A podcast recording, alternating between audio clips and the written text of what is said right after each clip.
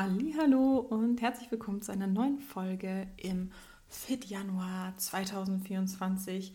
Im Januar kriegst du von mir jeden Tag eine Podcast-Folge. Ich will, dass wir diese Anfangsmotivation vom Neujahr mitnehmen und dass du dieses Jahr deine Vorsätze auch zu Zielen machst und dass du es einfach schaffst, in diesem Jahr deine Traumfigur zu erreichen, deine Wohlfühlfigur und dass du einfach abschließt mit diesem ganzen Thema Diäten und so weiter, weil das hier, diese Diät, die du jetzt startest, deine letzte Diät sein wird. Du wirst dieses Jahr dein Ziel erreichen und dann musst du in Zukunft nicht mehr drüber nachdenken, soll ich das so machen, soll ich das so machen, Defizit und so weiter, sondern wir schaffen das wirklich ein für alle Mal, dass du es angehst. Ich gebe dir tolle Folgen mit, mit Wissen, Impulsen, die alle dazu zählen, was wichtig ist, wenn du deine Traumfigur erreichen willst.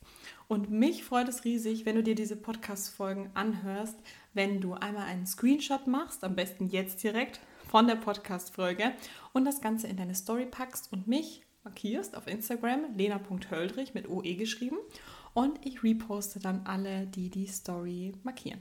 So, und was ich auch noch sehr toll finden würde, diese Podcast-Folgen, wenn du die in Bewegung hörst. Also gerne als Morning Walk direkt in der Früh oder wenn du das Ganze am Abend anhörst, dass diese Podcast-Folge in Bewegung stattfindet, weil das einfach super ist und wir im Winter zu wenig Bewegung einfach haben. Und so weißt du einfach, hey, heute höre ich mir die Podcast-Folge von der Lena an, die mache ich in Bewegung, ich gehe schnell 10 Minuten raus oder ich mache drinnen irgendwas, putze währenddessen etc. Aber ich bin in Bewegung, es tut mir und meinem Körper einfach gut. Dann starten wir mit dem Thema der heutigen Folge und zwar, wie schafft man es, seinen Proteinbedarf besser zu decken? Wir hatten jetzt schon mehrere Folgen zum Thema Protein. Gestern haben wir überhaupt darüber geredet, wie viel Protein solltest du ungefähr versuchen zu erreichen, was sind die Vorteile von Protein und was sind auch die Gründe dafür, warum das Protein in einer Diät höher ist. Dann haben wir auch darüber geredet, dass wenn zum Beispiel Kundinnen bei mir im Coaching starten, ähm, ziemlich zu Beginn kam diese Folge, ähm, was da so typische Fehler sind oder was so die ersten Hürden sind, was für die schwierig ist zu meistern woran wir so einfach zu Beginn arbeiten.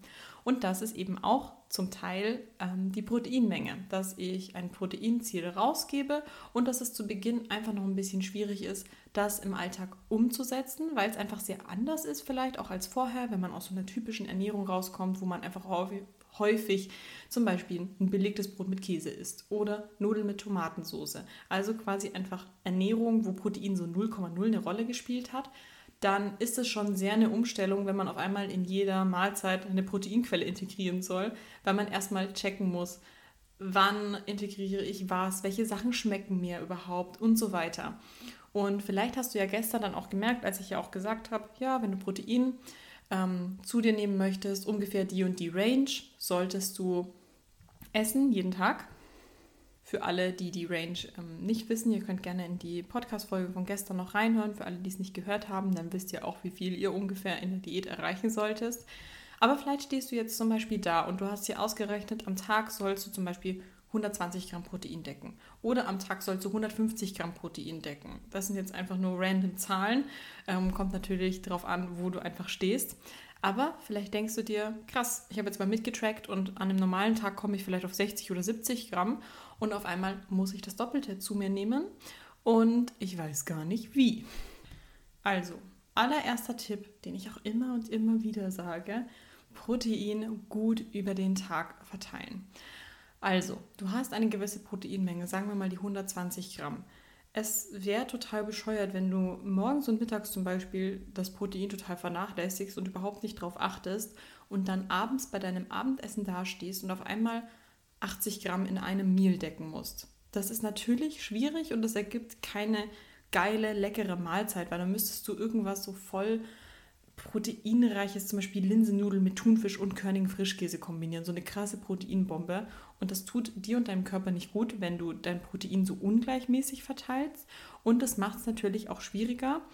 Und es werden viel leckere Gerichte daraus entstehen, wenn du dein Protein gut über den Tag verteilst. Also, und hier meine ich jetzt nicht nur morgens, mittags, abends, sondern du kannst auch bedenken, dass du ja natürlich Frühstück, Mittag und Abendessen hast, aber du hast sicher auch vielleicht hier nach dem Abendessen noch einen Nachtisch, vielleicht hast du nachmittags noch einen Snack zu deinem Kaffee. Und dann werden aus diesen drei Mahlzeiten ja schon fünf Mahlzeiten. Und dann ist die Menge ja gar nicht mehr so hoch. Wenn du jetzt diese 120 Gramm zum Beispiel durch 5 teilst, dann bist du ja irgendwo bei 20, 25 Gramm und dann passt es schon wieder und ist gar nicht mehr so hoch und macht es für dich schon mal leichter. Dann ähm, mix deine Proteinquellen. Wenn wir an Protein denken, dann denken wir vielleicht an Eier und auf, an Fleisch und an Quark. Aber es gibt ja mehr als nur diese Proteinquellen. Es gibt Proteinquellen, die ähm, aus Pflanzen sind, zum Beispiel Linsennudeln. Es gibt Proteinquellen, die ähm, ja, Milchprodukte, zum Beispiel Mozzarella oder Käse. Da kann man das kombinieren zum Beispiel und macht als Gemüsequelle vielleicht auch was rein, wo Protein mit drin ist, wie zum Beispiel ähm, Brokkoli oder solche Sachen. Und dann schaffst du es auch, das Protein noch leichter zu decken, weil du eben nicht nur Protein aus High-Protein-Quellen ähm, verwendest, sondern auch hier und da aus Proteinquellen, die jetzt nicht super hoch sind, aber ich sage ja immer, Kleinvieh macht auch Mist. Wenn hier 10 Gramm sind, da 6 Gramm, da 15 Gramm Protein sind am Ende des Tages, so tragen die auch zu deinem Gesamtprotein dazu bei. Und dann ist noch ein weiterer Tipp und zwar nimm dir Zeit für deinen nächsten Einkauf und geh langsam durch die Regale und schau auch mal auf die Rückseite und auf die Etiketten. Also nimm dir einfach wirklich Zeit für deinen Einkauf. Geh nicht schnell durch den Supermarkt einfach so, wie du es immer machst, sondern guck mal, was gibt es wirklich in der ganzen Kühlabteilung, was gibt es in der Tiefkühlabteilung. Ähm, schau einfach mal auf die Rückseiten, schau auch mal, wenn du durch die Nudeln- und Reisregale gehst, was da zum Beispiel steht, wo vielleicht auch viel Protein drinnen ist. Und dann wirst du neue Lebensmittel kennenlernen und vielleicht auch coole neue Dinge entdecken, die dir auch wirklich gut schmecken. So, jetzt ähm, werde ich dir einfach mal ein paar konkrete Beispiele nennen mit Top-Quellen, die einfach helfen, dein Protein zu erhöhen. Also, Leitkäse. Ich liebe Leitkäse, weil hat weniger Fett und meistens mehr Protein als normaler Käse. Was ich hier speziell liebe, ist vor allem Mozzarella Light oder Feta Light. Kann man super in den Salat reinmachen oder ins Ofengemüse, einfach als Topping. Geht überall drüber. Dann Körniger Frischkäse. Ich hasse den Körniger Frischkäse Light. Dann nehme ich den mit der normalen Fettversion, weil ein normaler Körniger Frischkäse mit der normalen Fettstufe hat insgesamt 10 Gramm Fett. Und die kann man sich ja wohl ähm, gönnen. Das ist ja nicht viel. Und zwar, entweder mag ich den Körniger Frischkäse süß. Da mache ich zum Beispiel ein bisschen Flavor Powder rein. Ähm, und dann mache ich noch so Apfelmark drauf. Apfelmark hat ja auch keinen Zucker, sondern wirklich 100% Apfel. Und mache das mir so süß, so als leckeren Snack. Oder salzig finde ich auch geil, wenn man so körnigen Frischkäse so ähm, mit Tomate und Gurke und Balsamico zum Beispiel mixt. Auch einfach so als kleiner Snack für zwischendurch, finde ich auch richtig lecker. Dann, wenn du Reiswaffeln magst, probier es doch zum Beispiel mal mit Linsenwaffeln. Die gibt es eigentlich auch mittlerweile überall. Müller, DM, aber auch einfach in der Bio-Abteilung vom Supermarkt. Und Linsenwaffeln haben halt auch direkt Protein. Genau. Dann, wenn du Nudeln magst, gibt es mittlerweile gibt Erbsennudeln, es gibt Kichererbsennudeln, es gibt Linsennudeln, auch in verschiedenen Variationen. Es gibt sogar Sojanudeln, die haben ultra viel Protein. Ich glaube, 100 Gramm haben 40 Gramm Protein. Kichererbsen oder Linsennudeln haben zum Beispiel 25 Gramm Protein auf 100 Gramm und 100 Gramm Nudeln hast du ja schnell mal gegessen. Das heißt, wenn du alleine schon so proteinreiche Nudeln hast, dann kannst du das super einfach nur mit einer fertigen Tomatensauce zum Beispiel kombinieren. Top für die Tage, wo du wenig Zeit hast, aber trotzdem deine Makros gut einhalten möchtest. Dann, wenn du gerne Bowls isst, dann mach doch das, was ich gerade gesagt habe, mit dem verschiedene Proteinquellen mischen. Bei einer Bowl kannst du ja immer eine Kohlenhydratquelle, eine Proteinquelle, eine Gemüsequelle verwenden. Du kannst, wenn du deine Bowl aber machst, zum Beispiel bei der Kohlenhydratquelle schon etwas nehmen, was schon ein bisschen mehr Protein hat, wie zum Beispiel, ich glaube, Quinoa hat ein bisschen mehr Protein als jetzt zum Beispiel Reis. Dann kannst du bei der Gemüsequelle statt Gurke nimmst du halt zum Beispiel Edamamebohnen oder Brokkoli und dann kannst du bei der Proteinquelle auch nochmal was wählen, was vielleicht dann High Protein ist, aber durch die Proteinquellen, die halt in diesen anderen Sachen drin stecken, hast du auch schon mal mehr und kannst dir eine richtig geile Proteinbomben-Bowl machen, die aber richtig lecker schmeckt. Genau. Dann, ähm, was auch viele Frauen im Coaching lieben, ist der Ehrmann Proteinpudding. Ich möge wirklich richtig viele. Ich mag den auch voll gerne. Ich mag den auch am allerliebsten mit dem Topping. Also, dass der dann so ist wie so ein Danny Sahne, also unten Pudding und oben Sahne. Ähm, hat, glaube ich, nur 150 Kalorien. geht immer rein. Also 150 Kalorien schafft man ja wohl easy.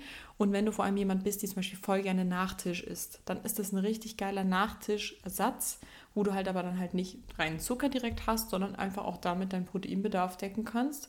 Ähm, weil ich glaube, ein Pudding hat 20 Gramm Eiweiß und das finde ich ist super. Also, was ich auch liebe, sind Proteinriegel. Und es gibt wirklich bei Proteinriegeln, es gibt welche, die schmecken schlecht, überhaupt nicht gut.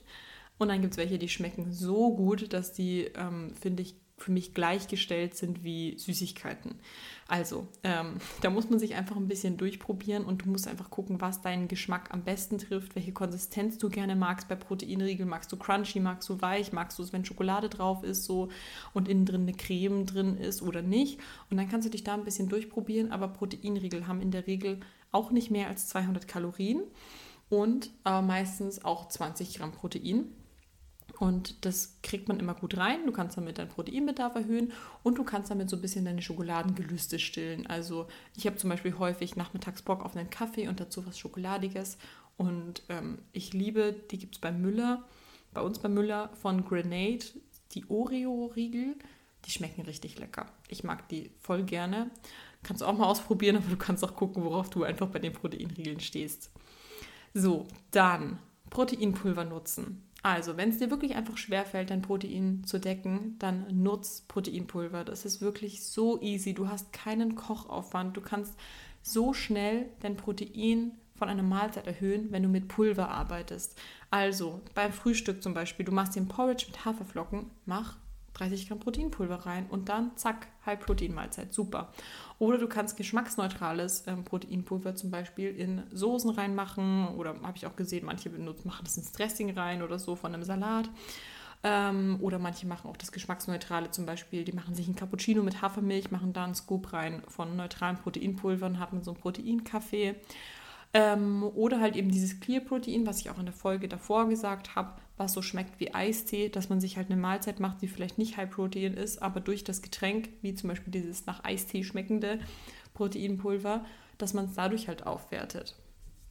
Und was auch noch cool ist, ist Eiklar. Eiklar, damit kannst du dein Rührei aufwerten. Ich mache dann gern zwei oder drei Eier und dazu einfach noch 100 Gramm Eiklar. Top, dann hat es direkt viel Protein. Oder man kann so Eiklar auch in Soßen mit reinschmuggeln, einfach mit reinmachen.